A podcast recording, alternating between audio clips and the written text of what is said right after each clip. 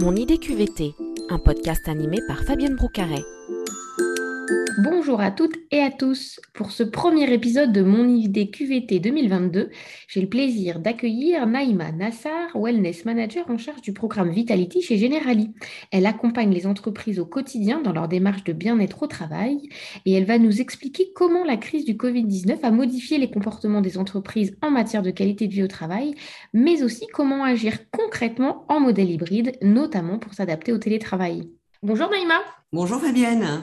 Vous êtes Wellness Manager chez Generali. En quoi consiste exactement votre métier? Oui, tout à fait, Wellness Manager, au même titre que ma collègue euh, Hélène Rochard. Donc, nous sommes deux à exercer euh, ce métier au sein de, au sein de Generali. Donc, euh, en réalité, nous sommes les ambassadrices des, offres de services et du programme de prévention clé en main Generali Vitality. Donc, nous accompagnons et conseillons les entreprises ayant souscrit un contrat d'assurance santé auprès de Generali France dans la connaissance et l'usage des services, ainsi que euh, dans le déploiement et l'animation du programme. Donc, une fois le programme activé par l'entreprise, nous pilotons euh, le dispositif d'animation du programme.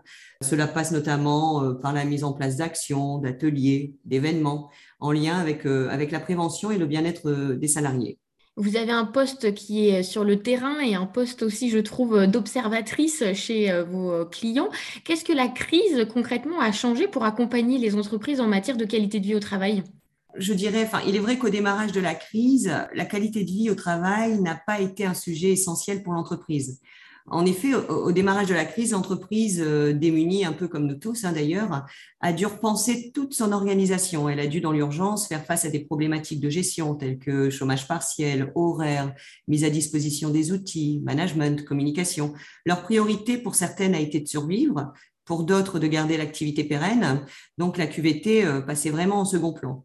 Une fois les détails organisationnels et logistiques gérés, la crise et le fait qu'elle perdure a fait ressortir d'autres problématiques plus axées sur l'humain cette fois-ci, comme le manque de lien social, de cohésion d'équipe, le sentiment d'isolement, d'insécurité aussi parfois, la démotivation, le manque de sens dans ce que l'on fait, avec des impacts psychologiques assez forts. Donc là où avant la crise, nous, Wellness Managers, étions plutôt dans une démarche proactive de la promotion de la QVT, à partir, on va dire, du, second trimestre 2020, euh, on a fait face à une vraie prise de conscience de la part de l'entreprise qui à ce moment-là était en quête de solutions pour accompagner au mieux le collaborateur et l'aider à traverser une période de chamboulement, une, euh, une période d'habitude de travail contrariée. Donc nous avons eu beaucoup de retours des responsables euh, des ressources humaines ou de dirigeants euh, nous demandant des accompagnements psychologiques, parfois ludiques ou liés à la cohésion d'équipe pour maintenir le, lien et l'engagement. C'est en fait le constat des, des conséquences de la crise sur le collaborateur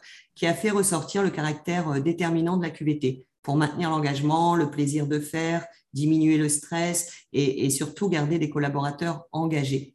Là où avant, on pourrait dire que la QVT euh, pouvait encore être considérée euh, comme un gadget. Vous parliez des solutions euh, justement mises en place. En quoi le digital peut aider à favoriser la qualité vie au travail selon vous?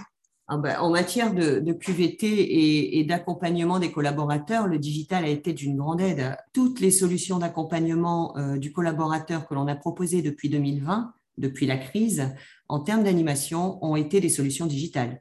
Des accompagnements à distance, que ce soit euh, des challenges sportifs pour maintenir la cohésion d'équipe, des conférences ou webinaires sur, sur les bonnes pratiques en télétravail, le droit à la déconnexion, l'équilibre vie pro-vie perso, des conseils euh, et astuces nutritionnelles pour garder forme et énergie, des séances détente, respiration, yoga.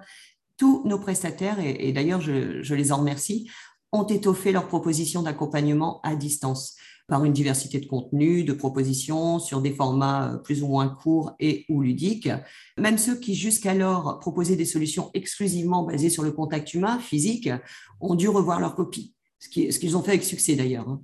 Voilà, le digital a été vraiment d'une grande aide et le fait que, notre programme Generali Vitality soit une solution digitale a beaucoup plu. Nous avons eu beaucoup de retours dans ce sens. Il était plus facile à ce moment-là de parler de qualité de vie au travail, euh, de l'importance euh, de l'activité physique il est vrai que en période de confinement total, le, programme General Vitality a, agi un peu comme un garde-fou. Hein. On, a une, on a une spécificité dans le programme qui s'appelle le défi de la semaine et qui agit un peu comme un coach hebdomadaire, ce qui poussait euh, les collaborateurs à sortir un peu de chez eux, à être moins sédentaires et puis, et puis à prendre soin d'eux.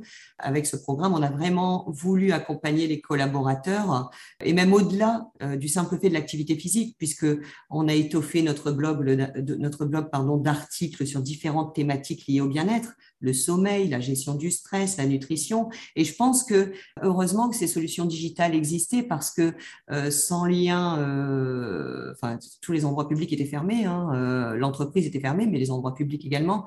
Donc le seul moyen, je dirais, de, de, garder la forme, de l'énergie et puis de ne pas perdre le moral a été de s'inscrire dans ce genre de, webinaire ou de suivre le programme General Vitality, entre autres. Aujourd'hui, la plupart des entreprises euh, fonctionnent en modèle hybride avec euh, des journées en alternance au bureau ou euh, en télétravail.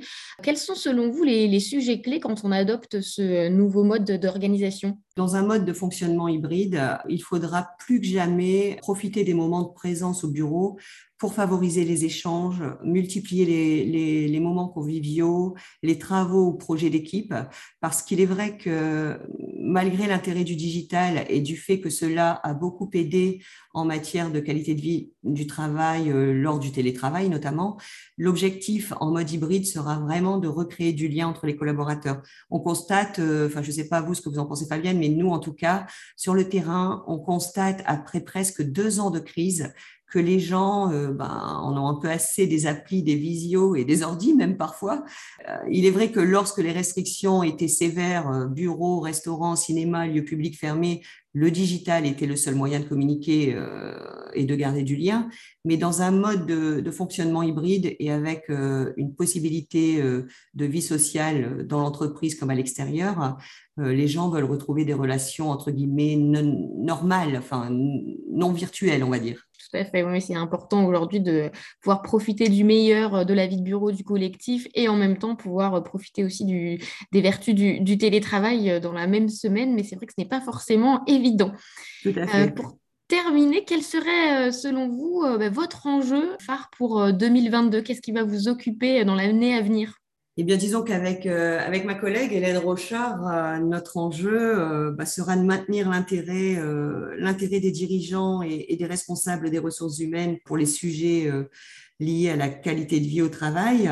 Il est vrai que même si avant la crise, beaucoup l'avaient déjà intégré dans leur politique, et même si pendant la crise, beaucoup ont, ont favorisé la mise en place d'actions, encore aujourd'hui, la qualité de vie au travail n'est pas une priorité. Donc, notre défi, sera vraiment de montrer que la qualité de vie au travail est un levier de compétitivité au même titre que d'autres leviers, hein, tels que l'analyse, l'étude des coûts du travail, le capital, les infrastructures, l'innovation.